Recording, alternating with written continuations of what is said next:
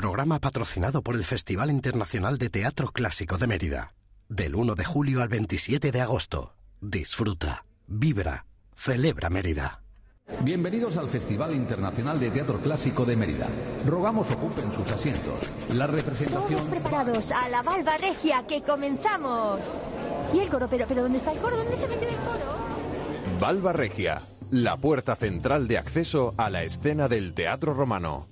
Ábrela con Olga Ayuso. Salomé es la gran apuesta del festival. Va a estar dos semanas, así que vamos a dedicar dos programas a esta obra que protagonizan Belén Rueda, Luisa Martín, Sergio Mor, Juan Fernández y Pablo Puyol, entre muchos otros.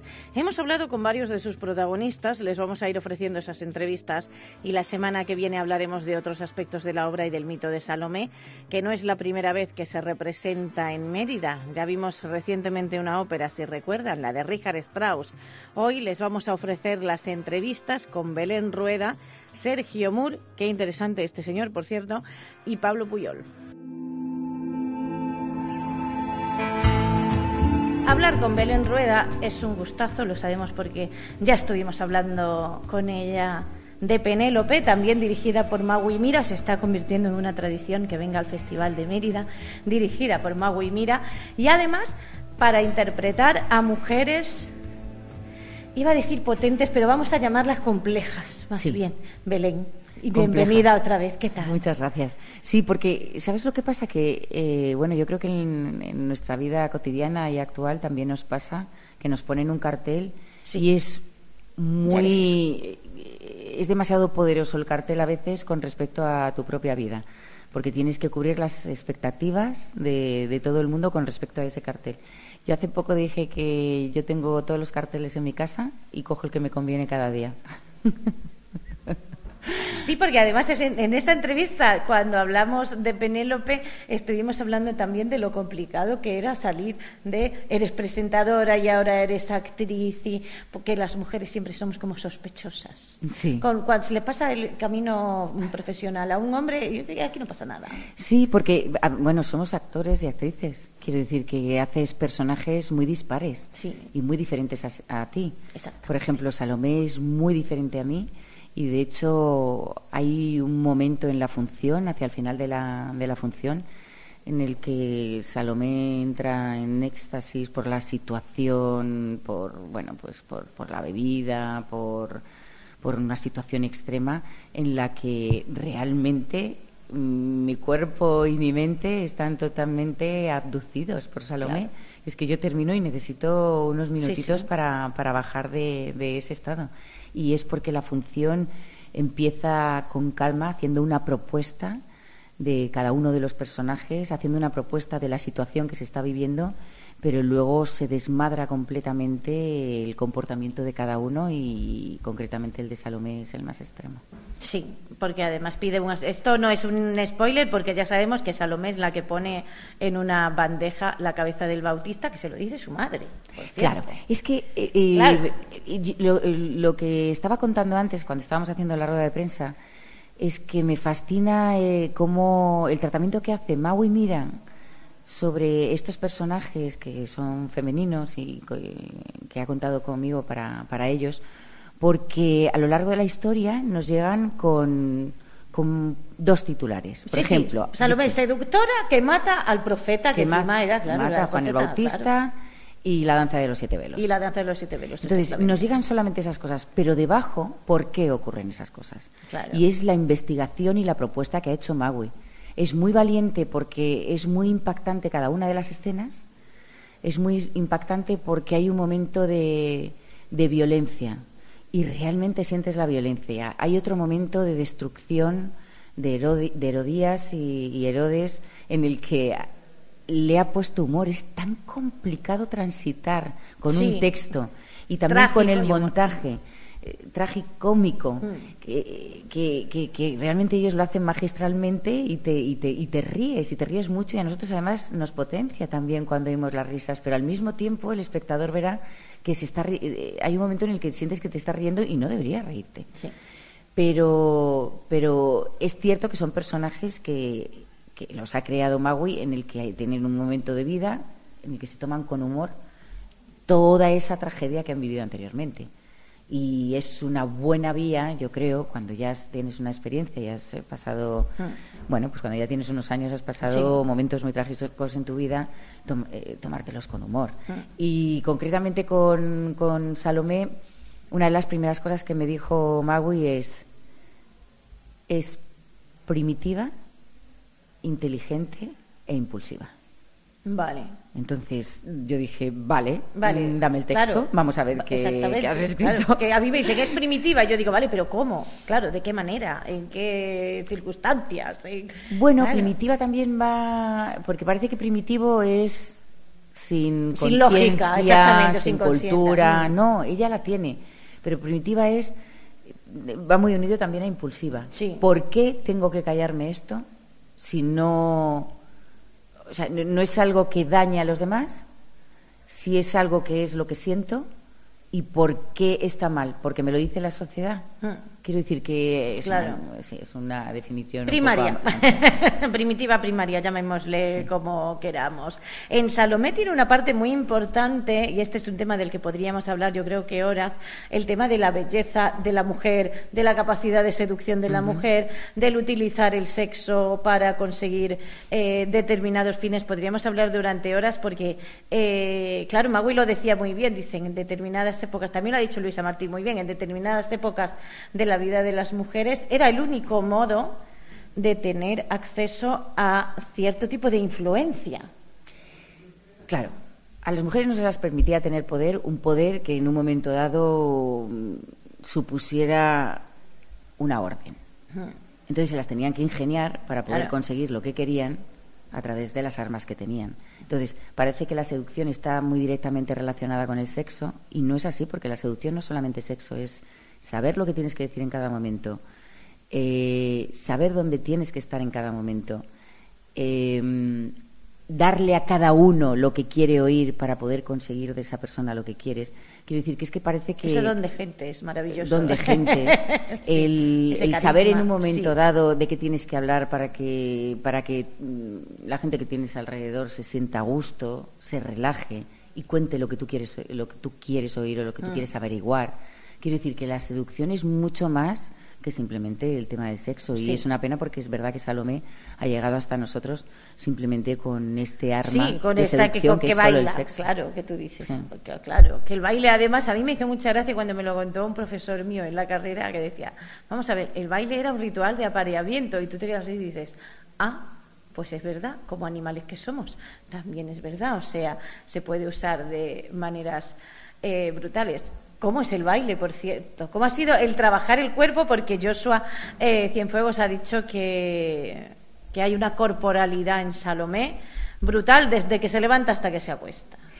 Pues mira, nos hemos entendido muy bien porque es cierto que hemos querido darle a Salomé una, una imagen. Magui trabaja con, con elementos muy brutales, como puede ser la frustración, la violencia o la palabra para poder eh, cambiar el mundo en el que está, en el que estamos viviendo, pero pero Salomé tiene tiene hemos trabajado la corporalidad porque quiere que, desde el principio cuando sale sea alguien con quien te apetece tener a la que te apetece tener cerca. Mm.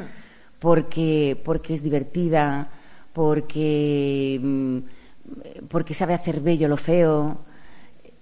Entonces hemos querido a través del cuerpo mostrar una Salomé que, que está eh, reconciliada consigo misma y con su cuerpo, porque es que además eso está pasando, eso está pasando ahora, eso está pasando ahora mucho y es, pues no quiero este cuerpo porque nos están mostrando que el cuerpo perfecto es otro. Ella está totalmente reconciliada con su cuerpo, para bien o para mal, dices, bueno, pero es que es bella, bueno, pero eh, ¿dónde está la belleza? ¿Quién, quién, quién define los cánones de la belleza? Y más en aquella época también.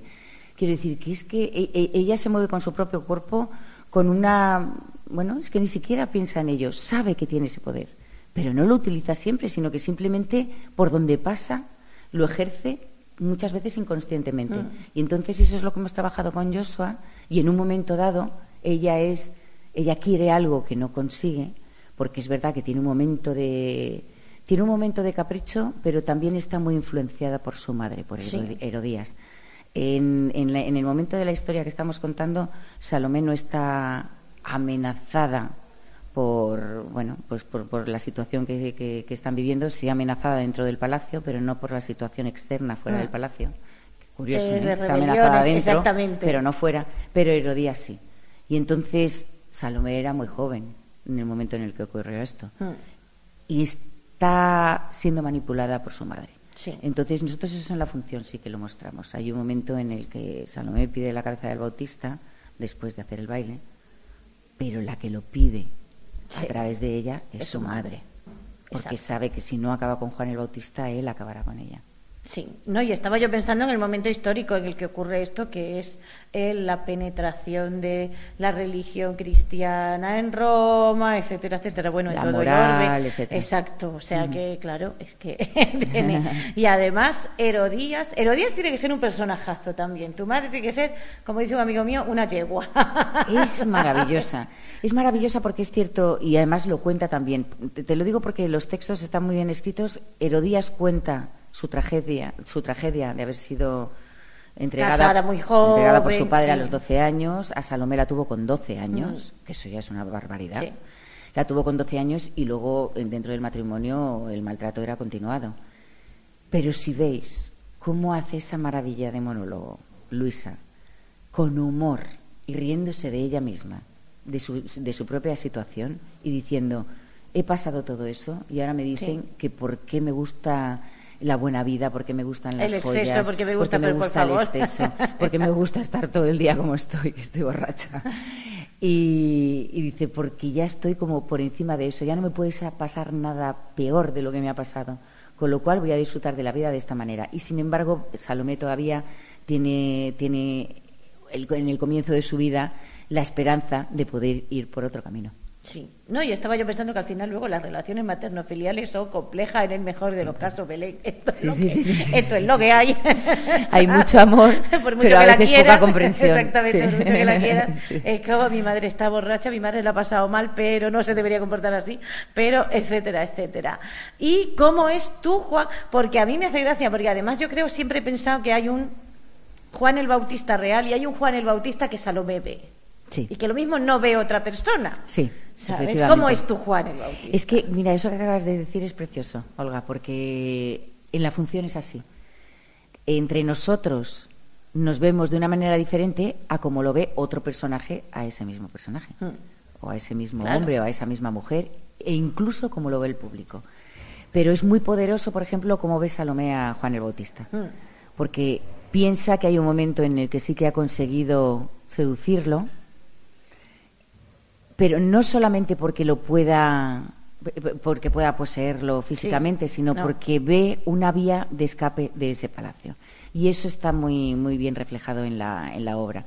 Juan Manuel Bautista para Salomé no es solamente el amor, ah. es el poder huir del el horror que está viviendo en palacio, porque es acosada continuamente por Herodes, que lo para su madre, lo para Herodías, pero sí pero, puede que algún día no lo pare claro exactamente efectivamente el miedo está ahí quiero decir que la, y luego la fascinación de la palabra de Juan el Bautista Salomé está acostumbrada a escuchar un discurso dentro del palacio y sale fuera, se escapa. O a decirlo ella, claro. seductoramente. Se, escapa, se, escapa, del palacio, va al desierto y escucha otra cosa, y escucha a los hombres y escucha también a las mujeres, y, ve otra forma de convivir, otra forma de familia, ve otra forma de convivencia, que no es la que está viviendo ella.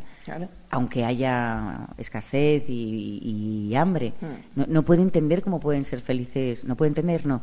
Le gusta cómo son felices con lo poco que tienen y, la, y su lucha y ella de alguna manera quisiera estar en ese lugar en vez de en el palacio. Exactamente. Y, y, Juan el Bautista es su vía de escape. Y se la comprende a Salomé en esta obra, lo digo porque a veces, claro, en todas muchas versiones eh, siempre eh, se ha notado como que era una niña caprichosa. Pero yo siempre he pensado, tiene que haber algo más, claro. No, este, pues este eso es lo que te digo que Mauro ha hecho magistralmente mm. en su texto y en el montaje. Sí. Se le da la vuelta completamente. ¿Por qué? Porque tú dices, es una niña caprichosa. En ese palacio parece que no le falta de nada. Mm pero continuamente está siendo acosada por cualquier individuo que hay allí. No solamente los hombres, sino incluso por su madre que quiere de alguna manera utilizarla para conseguir sus fines. Es decir, la libertad para ella no existe. Hay abundancia, pero no hay libertad. Y entonces dices, es caprichosa. Bueno, como no la han enseñado a hacerlo de otra manera, es quiero salir de aquí, no sé cómo hacerlo y a través de su propia historia que se ha formado ella, mm. piensa que puede salir de esa manera. Y de hecho, bueno, ya lo veréis cuando, cuando vayáis a la función, en el final de la función casi ella misma se horroriza de lo que acaba de pasar, porque no está ni siquiera en sus cabales en el momento en el que lo pide. Mm. Sí, yo es que creo siempre que es verdad que hay, porque a veces de esto cuando hay noticias, no, de fulanito hizo que otro hiciera, pero ¿cómo va a hacer que otro? Y tú dices, sí, sí, puede pasar, señores. Puede pasar, y luego encima hay drogas, alcohol. Quiero decir que, que eh, una situación desesperante, eh, también, eh, bueno, determinadas enfermedades mentales mm. que, que, no son continuadas, pero que son pequeños brotes. Quiero decir que tal y como nos ha, nos ha llegado Salomé hasta, hasta, hasta mm. hoy, es caprichosa. Es que hay que ver la situación que, ella tiene. Y es lo que mostramos en la función. Sí, yo es que creo que a muchas mujeres eh, de la antigüedad, claro, como nos han llegado con la mirada masculina, Belén, las hemos juzgado muy duramente. Eso, hay, un momento en el que Salomé, antes, antes de entrar en esta locura, eh, tengo un monólogo en el que digo las mujeres llegamos a esta vida que engendramos del vientre de una mujer sin nombre. Y hay otro momento en el que dice, nosotros llegamos a la historia eh, a través de los libros sagrados escritos por santos varones. Quiero decir, a través de la mirada que además hay un cierto miedo del hombre por, este poder de la mujer, que lo hablaba Magui antes, ¿no? Hay un cierto no, hay un miedo, un miedo terrible. Entonces, todo lo que haga la mujer se se, se le pone el cartel de, de maldad o capricho o, de locura y, y, entonces se le quita el poder que tiene, ¿no? Sí, eso ocurre. Así que ya saben ustedes que vamos a poder ver otra Salomé de la que Mago y Mira dice el sexo tiene el poder de mover el mundo, amarlo y destruirlo, y ese poder se llama Salomé, y a Salomé la encarna Belén Rueda. Un placer, muchísimas Espero que os guste muchísimo y que lo disfrutéis. En Salomé hay una especie de. Sus compañeros eh, fueron muy divertidos porque le llamaban energía cósmica o algo así. Tiene nombre de estrella, no sé si es la estrella, es Sirio y no sé si es un demiurgo tampoco. Y le interpreta Sergio Moore que por cierto, lo voy a decir, fue el que mejor habló en la rueda de prensa, el más exacto, el que dijo las cosas más exactas de la obra, porque además dijo una cosa que a mí me gustó mucho, que es que todo el mundo conoce la historia de Salomé, pero aquí hay un punto de vista. Sergio, ¿qué tal? Hola. ¿Qué tal? ¿Eres, ¿Qué eres? ¿Un demiurgo? Un, un semidios? ¿Una estrella? ¿Una constelación? ¿Qué? ¿Qué? Yo soy un actor que hace un personaje que ha escrito Maui y ella sería la persona idónea para contestarte más exactamente a esto. Pero lo que ella me ha transmitido es que ella en un momento dado, cuando comenzó el proceso de, creación a partir de, la historia de Salomé, mm. claro, pues eh, a, todo el mundo lo primero que le viene a la cabeza es Oscar Wilde y la, obra de Salomé, ¿no? Ahí hay un personaje... Y también. pero ahí hay un personaje que se llama el joven sirio, que es un mm. enamorado que muere al principio de la obra. El personaje a Magui le gustaba mucho, según me contó, pero era un personaje al que no le veía... Que no, tenía Que no tenía, sí, fundamento. Entonces ella, investigando... O sea, no quería quitar el personaje, pero no le aportaba a la dramaturgia que estaba haciendo. Esto fue lo que me contó. Y entonces investigando y, demás, estas cosas que, que, de pronto surgen y que tiene Maui, que son, son geniales, encontró que hay una estrella, que es Sirio, que es la primera estrella que aparece al llegar la primavera, y le pareció una cosa simbólica maravillosa. Y a partir de ahí creó un personaje que se ha convertido en un personaje que es eje de la obra, que es narrador de la obra, que es una especie, por eso aquello de Juan Fernández, de energía cósmica, es un poco la voz del creador en el sentido que yo eh, personalmente es, eh, una idea mía y una impresión mía, pero eh, Magui hace pone en mi personaje su voz, que es su punto de vista respecto al cuento, a la historia que todos conocemos. Claro, esta historia la vamos a contar así por esta La historia está ahí, la estás mm. viendo, que es la historia que todos conocemos, la historia bíblica, y hay un personaje que está como dentro y fuera de la historia, que es como el creador, que se puede entender como desde una estrella, un ángel o un arcángel. el propio creador de la historia que estás viendo, Dios, la voz de la conciencia, eh, lo que sea. Lo que tú quieras, pero en un plano superior. Y ahí nace un poco la idea, la simbología de este personaje, que es cierto que tanto estética como representativamente dentro de la obra tiene algo parecido a, a, ser una especie de ángel. Y la idea con la que hemos jugado es la de un ángel que se aparece, que a veces es presente para el público que rompe la cuarta pared y les habla directamente, a veces mm sirve como vehículo narrador de la historia para ir ambientándola. Es muy interesante, a mí me gusta mucho una cosa que hace Magui, que es que el personaje por momentos se adelanta a lo que vas a ver. Vale.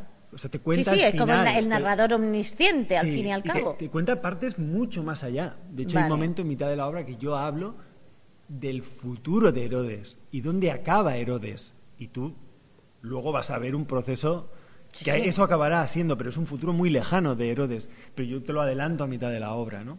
Y ese tipo de, juegos de allí y entonces o aquí y ahora, que todo el rato salta temporalmente, me parecen interesantes. Y ese es un poco el, sí, la como génesis. estructura es, maravilloso, porque además es de los personajes que obligan al espectador a estar partícipes en una obra. No sé cuánto de todo lo que digo eh, llegará y se quedará en la retentiva del espectador. Pero hay mucha información muy interesante que aporta este personaje de Sirio. Vale. Mucha, mucha. Y desde dentro, porque yo creo que desde fuera es complicado verlo, lo digo porque dices, mi personaje está desde dentro y fuera a la vez, pero para un actor creo que es bastante complicado estando dentro ver las cosas desde fuera. Desde dentro, ¿cómo ves esta Salomé? Totalmente de acuerdo contigo. Yo, además, lo vengo hablando con todo el mundo. Soy cauteloso porque soy muy cauteloso, pero yo tengo muy poquita capacidad para ver el espectáculo desde fuera estando dentro. No la tengo. De hecho, es un poco claro. A mí se, a mí se me hace difícil. Hay gente que tiene o más capacidad o más intuición o, o, cree que la tiene y dice, pues mira, yo creo que esto está funcionando, esto va a ser una bestialidad. Yo soy cauteloso porque no lo veo, porque porque me falta como pues sí, la, la, pintura, los colores, la luz, eh, o sea, todo lo estético que no lo percibo. The big picture, como dicen los ingleses, claro. No lo veo. Pero, Pero es verdad que desde dentro la sensación que yo tengo es em, la de un trabajo eh, contundente.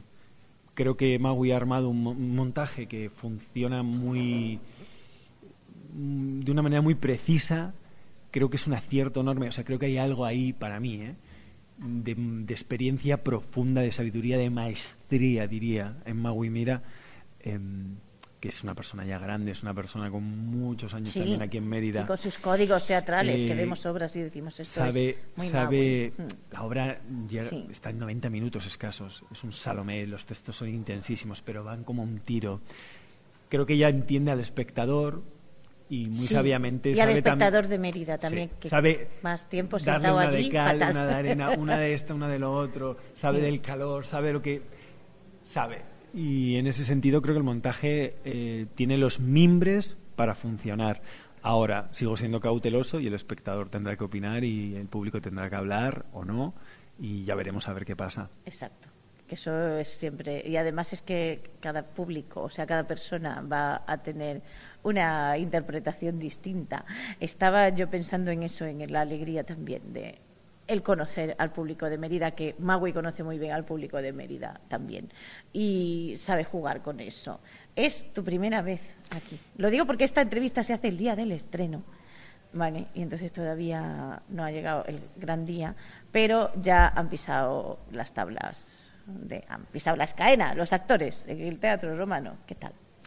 Pues mira, eh, es mi primera vez, como dices. Mm, Estuviste también en la rueda de prensa y, allí lo dije. Eh, reflexionándolo y, siendo honesto conmigo mismo, realmente vengo aquí a intentar, que no me parece menor, eh, conquistar el hecho de disfrutarlo como experiencia. eso, eso es tirar alto. es tirar alto. sí. Permitirme, Al final la gente disfruta. Permitirme disfrutarlo yo. Porque no sé si volveré. Creo que es un lugar mágico creo que hay un, legado, una herencia del teatro, de la sociedad, de la cultura. Em, ¿Hace cuántos siglos se estaba haciendo teatro ahí? Sí. Eh, entonces... Se hizo en el 15, pues en el año 15, pues imagínate. Luego se ha tapado, se ha destapado, pero se ha usado. Entonces me parece que es un sitio, pues eso, que tiene algo casi de ritual, mágico, cósmico, ya tirando por lo de la energía cósmica. ya que soy sirio. Eh, pero y, lo que pretendo es eso, que no sé si voy a ser capaz de concedérmelo, de darme esa oportunidad de, de, quitarme la, no sé, la pretenciosidad de, de, estar en lo que se ve o en lo que se está recibiendo, el feedback ¿no? este del público, en, en qué pasará, en qué van a estar en mí, en disfrutar, en ser honesto también con los aciertos o desaciertos de la creación del personaje que hemos llevado a cabo y, estar poroso y humilde, porque puede que guste, puede que no guste o que no guste tanto como yo quisiera o como yo deseara, eh, pero sobre todo irme mm, con 10 días de saborear pues, pues el calor de la piedra de ese monumento. Si hay un truco para volver, ¿vale? Todo el mundo ha dicho abrazar la columna, eso es la primera vez que lo escuchamos. Vale, si no abraces la columna, no vale para nada. Pero hay una escalera, hay un escalón en la Valva Regia, y a mí me hace mucha gracia porque todo el mundo dice que es el tercer escalón de la Valva Regia, que es la puerta de entrada al Teatro Romano, pero nadie nos ha sabido decir nunca si es el tercer escalón por arriba o por abajo. ¿Y cuántos Pero esto hay? es un mito, hay tres. Tú ves a los tres, ya está. Ah. Vale, hay tres o cuatro. Yo no me acuerdo. Nosotros besamos un día los. No me acuerdo de cuántos eran. Porque mira que llevo 17 años pisando este teatro, pero no he contado los escalones de la Valvarregia, pero son muy pocos. Pues lo voy a contar. Claro. Hoy cuando vaya para allá lo cuento. Eso, tú lo besas y esas cosas. Lo digo porque hay gente que piensa que no va a volver y vuelve. Y no tarda tanto en volver. Eso puede pasar. Lo que tenga que ser, que Exactamente, lo que tenga que ser que sea. Por lo pronto vamos a plantear que hay 10 días por delante para este sirio. ¿Cómo ha sido el proceso de trabajo y de creación? Pues mira, el proceso ha sido... Eh, sois como 20 en el escenario. Somos como 20. Realmente nosotros, eh, el trabajo concreto que hemos hecho de ensayos lo hemos hecho nueve personas, que son los cuatro capitanes de la Guardia de la Moral y Herodías, Herodes, Salomé, Bautista y yo. Eh, ese es el, grupo que ha estado haciendo los ensayos en Madrid, que es donde hemos estado haciendo el proceso de creación. Luego aquí se nos han unido todo lo que es el coro de la Gran Guardia, que son diez actores más. Eh, creo que la mayoría de ellos de aquí, de Mérida. Mm. Y, sí, eso es como una costumbre. y estos y están haciendo un trabajo espectacular porque realmente en día y medio han sido capaces de incorporarse a, todo un montaje y un trabajo, sí, que ya viene hecho, un trabajo enorme para mí, de verdad, de Pedro Almagro, que es el ayudante de dirección de, de Maui, que se vino una semana antes, evidentemente, para ensayar con toda esta gente y acoplarles a lo que él eh, había visto ya en Madrid. Entonces, me parece que en ese trabajazo, mm. de verdad que sí, ¿eh? de verdad que lo creo, tanto de los compañeros de aquí como de Pedro. Eh, el proceso ha sido iba a decir sencillo, en el sentido de que Magui tiene eh, una manera de llevar los procesos creativos realmente agradable, o por lo menos para mí lo ha sido. Mm. Ha sido un proceso dulce, ha sido un proceso amable, que es oh, una palabra, es una palabra que puede parecer eh, suave, pequeña, como no, no, es lo mejor, y en, lo creativo es importante. Sí, además es, digno de ser amado en su sentido estricto, o sea, es porque preciosa. A veces hay cierta tendencia en, en, los procesos creativos en los que las tensiones, los egos se convierten en procesos un poco despóticos a veces. Y la creatividad es una cuestión muy poco tangible. Eh, el estar creativo también tiene que ver con la confianza.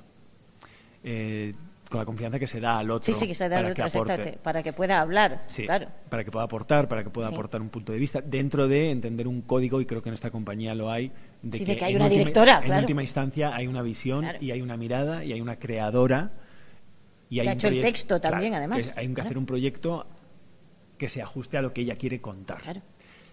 En ese sentido, yo se lo dije a Magui, eh, a cuestión a nivel personal, yo me reuní con ella en enero de este año, eh, cuando tuvimos pues, un desayuno de tres horas. Sí, sí, todo el mundo ha tenido un desayuno de tres horas en esta obra, y, y vida. Y entonces yo le decía, digo, mira Maui, de verdad, eh, estoy en un momento también personal en el que le pongo especial valor, siempre se lo he puesto, pero ahora quizá con mayor conciencia a la oportunidad de estar en algo creativo, algo estimulante, Y sí, este algo que te obliga a investigar, a leer, a expandirte, a crecer. Independientemente del resultado, algo en lo que la creatividad sí, sí. esté presente. Que, sea estimulante intelectualmente. Muy, mm. estimulante, que sea enriquecedor. Hay, hay, una expresión que me gusta mucho que, usaba un, amigo maestro eh, y que usa, vamos, argentino, y, que yo le copié vilmente, que es eh, em, siempre decía que me erotice. Sí, sí. Que me erotice lo que hago, ¿no? En un sentido casi... Yo iba a decir algo que te ponga, pero luego digo, bueno, vamos a ver, pero es me así. Parece, me parece una expresión maravillosa porque no hablo de algo netamente sexual, sino es algo mucho más profundo, es que te erotice profundamente, o sea, que creas, que estés eh, poroso, que estés con la piel y las entrañas puestas en lo que hace, independientemente de, si luego funciona o no funciona o, ya Pero eso ha estado. Hemos hablado de cosas interesantes, nos hemos nutrido, nos hemos enriquecido y yo eso lo siento como un aprendizaje absoluto. Yo que, que adoro el teatro, verla dirigir, verla cómo escucha, verla cómo aporta, cómo te dice, cómo te da las notas cómo crea, cómo le vienen las ideas, cómo, cómo de pronto dice, mira, yo lo veo así, yo lo veo así. Eh, y a todos los, compañeros y el proceso, yo lo he disfrutado y ha sido, ha sido un proceso de verdad, eh, estoy muy agradecido ah. por este proceso, independientemente de lo que pase. Muy agradecido porque lo he disfrutado. Sí. Y tu proceso de creación del personaje, lo digo corporalmente incluso, porque haces de algo que en teoría no tiene corpo, corporeidad. Fíjate que al principio Maui... Que soy, no sé, no sé lo que soy, pero y encima tengo un cuerpo. Al principio me, tenía loco porque me decía, tú eres nadie. Claro, tú eres, nadie. pero, pero, claro, tengo aquí una materia con la que tengo que trabajar. Me iba a casa y decía, a ver, ¿cómo se interpreta ser nadie y ser energía? Sí. Eh, Estas indicaciones de los directores de no eres nadie, eres energía, eres arena. Y tú, espérate. Vamos a ver. esto como lo traduzco yo a andar por encima del escenario. Exactamente, que me toque mover, ¿vale? que tengo dos pies y unas manos y tengo que mover. Sí, es, es una apuesta y esa apuesta está ahí. Evidentemente, si te lees el texto de Maui eh, tal cual en el libreto, mm. te das cuenta de que la cotide, cotidianidad, cotidianidad eh, es algo que no está vinculado a este texto. No es un texto cotidiano, no es un mm. texto en el que lo coloquial este presente. Es un texto poético en sí mismo. Mm. Tanto es así que hay momentos en los que te tienes que lanzar e incorporar la manera de, de expresar de Magui a través de su poética, sin tampoco intelectualizarlo demasiado, porque hay algo casi eh, visceral de la manera en la que ella se expresa de su poética, ¿no? Ah y creo que en ese sentido el texto invita a algo muy poco coloquial, muy poco realista. Desde luego en mi personaje no tiene nada de esto. Y es verdad que hay una propuesta estética que el público verá que es, significativa. Es un personaje que no anda, no se mueve, no, no gesticula como, como alguien que esté sentado en una terraza al lado tomando un café. Y eso es una apuesta que hemos hecho y que se ha ido creando y el proceso pues tuvo, tuvo su, su, su búsqueda, tuvo su búsqueda, porque al final siempre hay una búsqueda de movimientos. O sea, desde la primera vez que se sienta uno a leer con todos los compañeros, que está sentado leyendo sin tono ni, o sea, hasta vamos a crear todos. hay una búsqueda de dónde te colocas tú, lo que vamos a hacer, lo que vamos a dejar de hacer. Y fíjate, una de las cosas que, que, que más me aportó en un momento dado, porque yo creo que uno de los Mm, de los puntos de inflexión en mi proceso creativo fue la manera de andar. Sí. La manera de andar mm, vino dada sobre todo, aparte de esto de eres luz, eres energía, te mueves rápido, eres una cosa continua, tal que había un punto en el que decía, voy a pensar en esto un rato. Teníamos ahí a Joshua, que Joshua es el, bailarín sí. Joshua fuegos sí. Y, Claro, yo decía, bueno, ya, pero es que yo no soy bailarín y yo lo que hace este hombre no lo puedo o sea, ni pretender ¿no? Quiero decir, yo soy una especie de, elefante torpón frente a Joshua andando por el escenario. Entonces, hubo un día etérea en el escenario. Claro, pero hubo un día muy significativo para mí que fue mi primera prueba de vestuario con Elena, Elena Sanchís, la creadora del, del, vestuario. Y entonces vi ese mismo día las enaguas que yo no sabía que iba a llevar. Estoy aquí soltando un spoiler para que no lo haya visto. Eh, y sobre todo la falda que, usa el personaje. Mm. Y aquello, claro, empezó como a, encajarme algunas piezas y a desencajarme otras. Y de pronto empecé a sentir pues este personaje un tanto andrógino, este personaje asexuado a la vez, que sí tiene una representación de porque jugamos con ese contraste de mi masculinidad, con mi barba, con mi pelo, pero a la vez de pronto hay, un, hay una estética femenina, eh, esa mezcla ¿no? andrógina que se buscaba, me empezó a dar, la de hecho, te digo más, por, por darte el, punto en concreto, en el momento que vi la falda y yo en ese momento pensé, bueno, ¿y yo cómo voy a bajar y subir y sentar en el suelo y no sé qué, con todo, estas en aguas y todo esto? Sí, se puede, se puede. Eh, es complicado, pero se puede.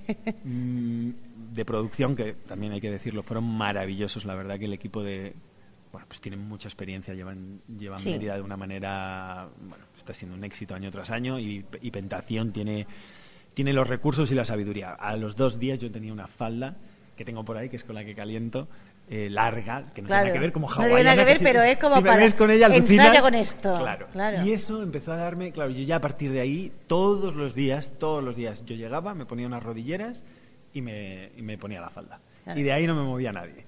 Y eso empezó a darme algo en lo que me empecé a liberar, eh, empecé a incorporarle como cierta... Magui me pasó, que lo tengo además, lo tengo en un álbum en el teléfono, eh, que son eh, Ángeles de Salomé. Me empezó a mandar pues dibujos, frisos, pantallazos de, de, todo lo que a ella le inspiraba, de ese ángel que queríamos representar, un poco pues, esas estéticas, esas manos, un poco Miguel Ángel, Capilla Sistina, toda esta idea que tenemos un poco perfecta, así, ¿no? sí, estas eh, manos sí, casi de estatua, ¿no? Y empecé a trabajar con e- sí, y empecé a trabajar con esas manos y con esa falda que si la ves te vas a reír porque la falda no tiene nada que ver con la estética de la futel, una falda como de tubo con dos rajas que le hicimos a lo largo para que yo pudiera sacar las piernas y con flores, o sea, no tiene nada que ver. Pero a mí eso me, me, me sirvió para, pues esto, andar de una manera, comportarme de una manera, incorporar la falda y las manos. Y las manos me llevaron a los brazos, y los brazos y las manos me llevaron a una manera de hablar y a una manera de estar. Exactamente, una manera, de, colocar el cuello y una manera, sí, qué bonito. Y ese fue un poco el proceso. Sí, es bonito también porque siempre, y, hemos hablado mucho con vestuaristas, ¿no? De la manera que tiene el vestuario de construir el personaje y de darle todo el sentido a los personajes, y eso es brutal es también. mucho más de lo que a lo mejor alguien ajeno se piensa que es porque muchas veces en la vida tú estás, pues bueno, con todos tus dramas personales, alegrías, lo que sea, ¿no? Y de verdad que eh, llegas, te pones, en mi caso, el postizo y el vestuario y hay algo interno que sí sí sí que ya y entras en otro sitio. exactamente entras en otro yo, sitio. mm, no sé si por mi cultura audiovisual pero necesito como actor mirar al espejo y ver el personaje que he creado. Si yo miro y me veo a mí no, no, tiene que ver con que me tenga que disfrazar. No, ¿eh? no, no. Puede que estés en camiseta y vaqueros, pero que seas un monólogo personaje. Hay algo ahí que de pronto, pum, yo lo veo y digo, lo veo. Mm. Yo veo a Sirio ahí. Ya he dejado a Sergio en un lado y estoy viendo a Sirio. Eh, para mí eso es básico. Y eso, pues, en este caso en concreto, todo el aporte desde, pues esto, el, el postizo que finalmente eh, optamos por él, que llevo, el vestuario que ha diseñado Elena, creo también que me aportan mucho y me dan mucho. Sí, por lo menos una manera también de estar estéticamente, porque la, hay eh, cierto tipo también de búsqueda de belleza en muchas obras de Maui que hemos visto aquí, de, belleza plástica, ¿no? En el vestuario, en la iluminación, Curalen siempre hace la escenografía y son fantásticos, etcétera, etcétera. O sea, que yo creo que van a tener muchas oportunidades porque además hay varios días para ver esta Salomé, que ya saben que es la apuesta del festival, va a estar hasta el 20, así que pásense por el Teatro Romano de Mérida. Sergio Mur, qué placer más grande. Muchas gracias. Igualmente, un placer.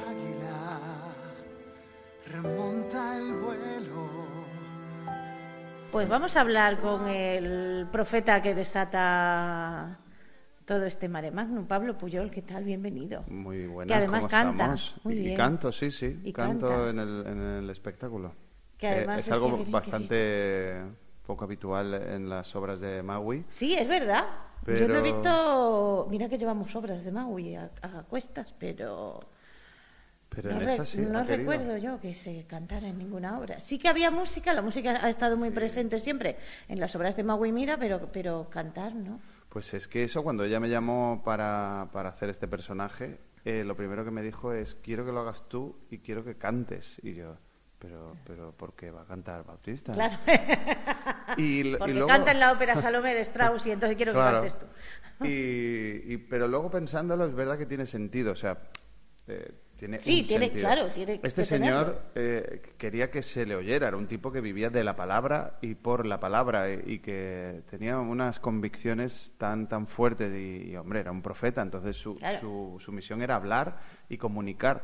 Y, es verdad que la música y, la, y, el, cantar muchas veces hace que esa comunicación sea mucho más fluida, ¿no? Creo que muchas veces los mensajes llegan mejor a través de una canción que incluso simplemente con el, bueno, se usa para todo. Iba a decir yo esto de la tabla de tú te digo ahora dime la tabla del 3 lo vas a decir con soniquete porque aprendíamos tres por una vez.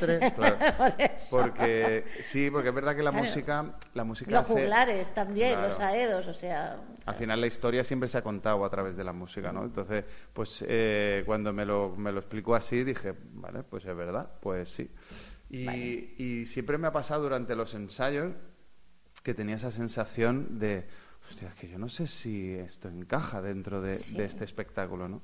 Pero toda la gente que ha tenido la oportunidad de venir a ver los últimos pases que hemos realizado ya eh, allí en Madrid todavía de, los ensayos de, la función, dicen que no solo entra perfectamente, sino que, es un... Es un ¿Cómo decirlo? ¿Momento bello o momento que...? Es, un momento bello porque obviamente las canciones son muy bonitas. Marc Álvarez ha realizado un trabajo brutal con la música en general, pero con las canciones en particular.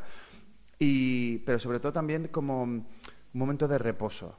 Sí, eso decía Belén Rueda, dice, es como, uff, dice, porque hay mucha violencia en esta obra y entonces es como, uff, qué bien, que un momento de belleza, de calma. Hay mucha intensidad en todos los momentos y ya sea incluso para, para, para el divertimento, ¿no? Porque, es verdad que hay también mucha sátira, ¿no? Mm. Y, pues eso, de, pronto es mucha intensidad todo el tiempo, mucha risa, mucha violencia, mucho grito, mucho tal, y de pronto llega una canción y, y como que calma un poco al espectador, tiene tiempo para disfrutar de la canción. Me recompongo.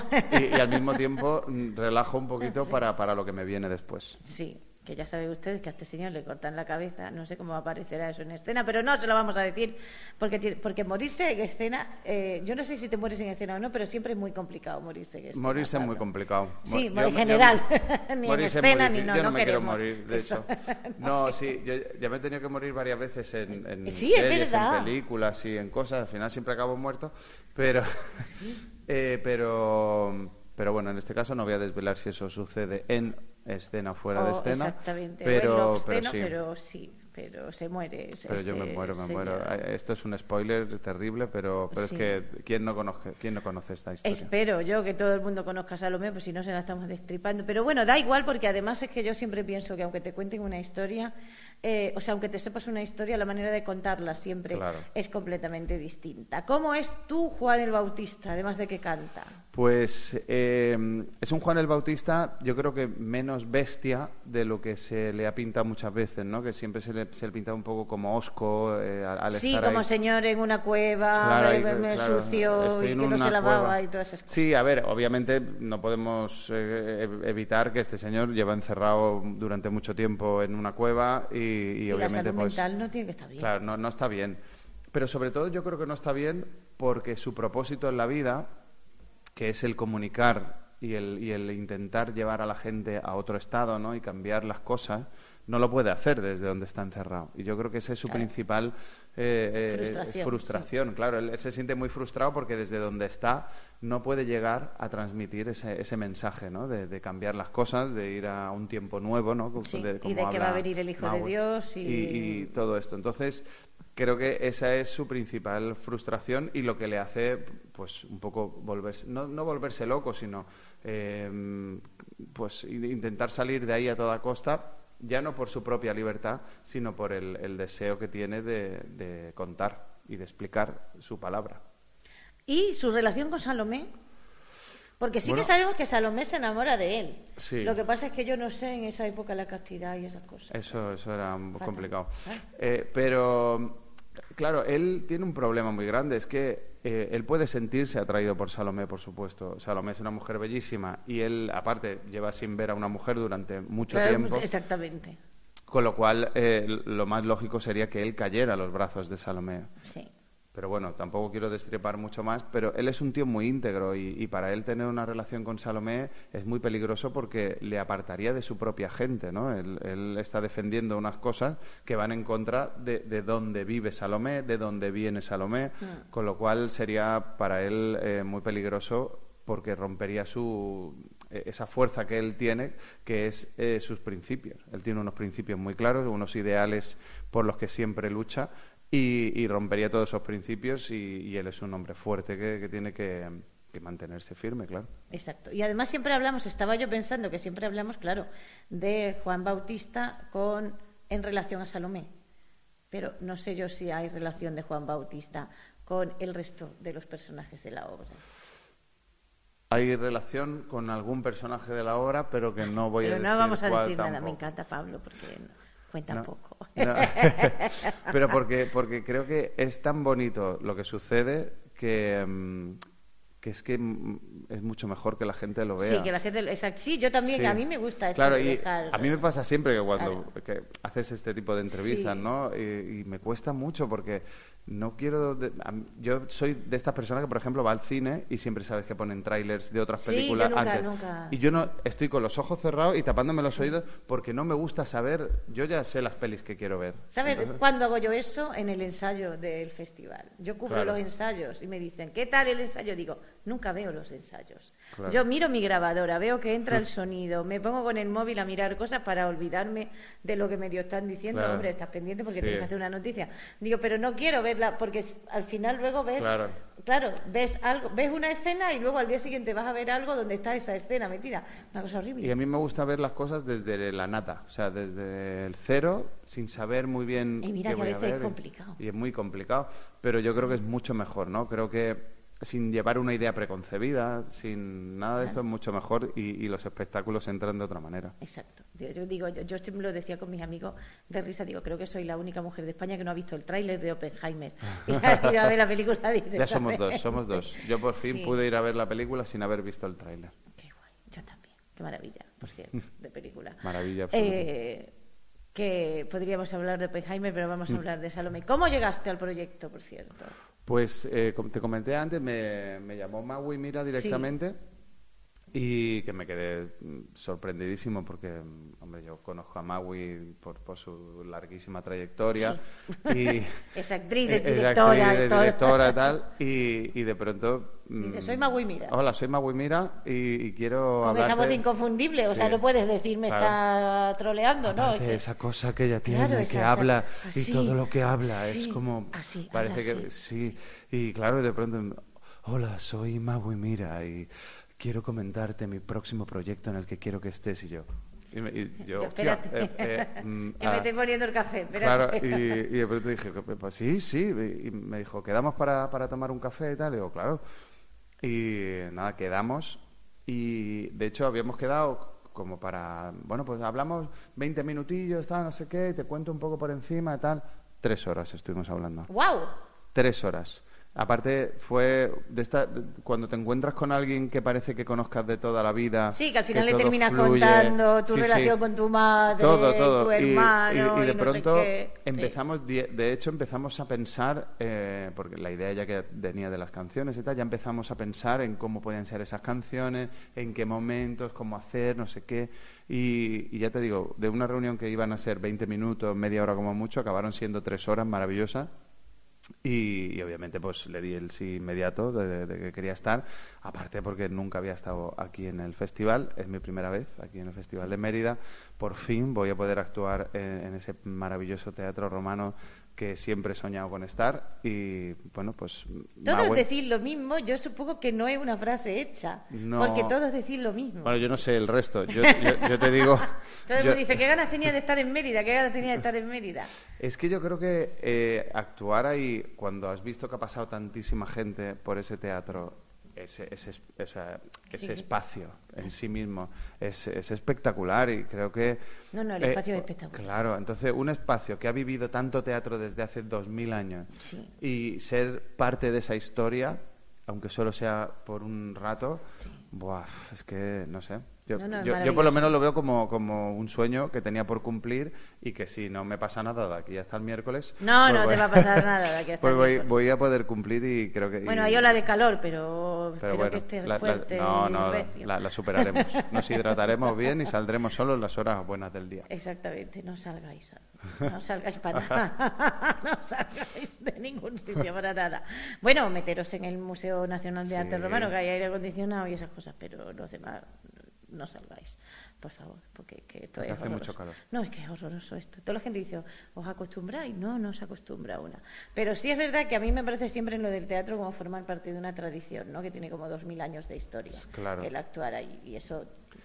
Es que, y sobre todo cuando, cuando tú formas parte de, de mm, de esta profesión maravillosa, ¿no? Y, te gusta y la adoras y pues Claro, saber que vas a formar parte también de ese grupito de gente maravillosa y estupenda que ha estado en, este teatro, pues eh, te hace sentir muy orgulloso, ¿no? Yo la verdad que, eh, como te he dicho, es un sueño que tenía ahí por cumplir y que por fin lo voy a conseguir. Pues esperemos que no sea la última. Pablo no, no, me abrazaré a la columna que dicen que hay que Bueno, realmente lo de la columna es la primera vez que lo oigo. Llevo 17 años cubriendo el Festival de Mérida, todas las obras, todo sin faltar. No, es eh, hay un escalón, el tercer escalón de la Regia. Vale. La Regia, la puerta de entrada del teatro, tiene escalones. Bésalos todos porque nadie ha sabido decirme nunca si es? el tercer escalón contando desde arriba o desde abajo. Entonces la gente los besa todos. Le, le había pegado un lametón a toda la escalera. Bésalo, exactamente, y, a las dos columnas, porque tampoco sabes qué columna es, tú abrázate a todas las columnas y ya está. Porque yo quiero volver. Exacto. Todavía no, no he hecho la primera y ya quiero volver. Pues eso. espero que vuelvas. Pablo, muchísimas gracias. Muchísimas gracias. Gracias a ti. Águila, sal de mis sueños y dile al viento que estoy aquí.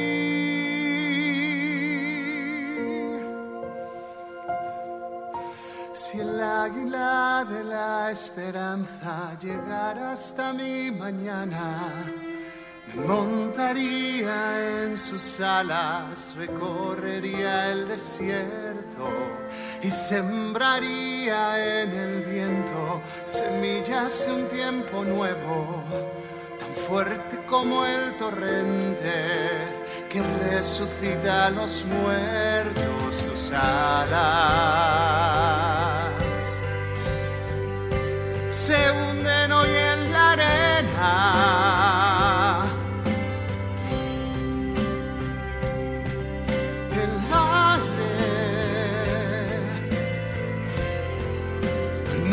Desgarra tus cadenas.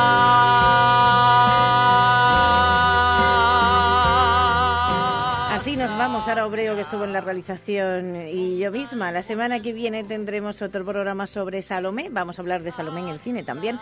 Y estaremos con Luisa Martín y habrá más sorpresas. Les ofreceremos sonidos de la obra. Vayan al teatro. Programa patrocinado por el Festival Internacional de Teatro Clásico de Mérida. Del 1 de julio al 27 de agosto. Disfruta, vibra, celebra Mérida.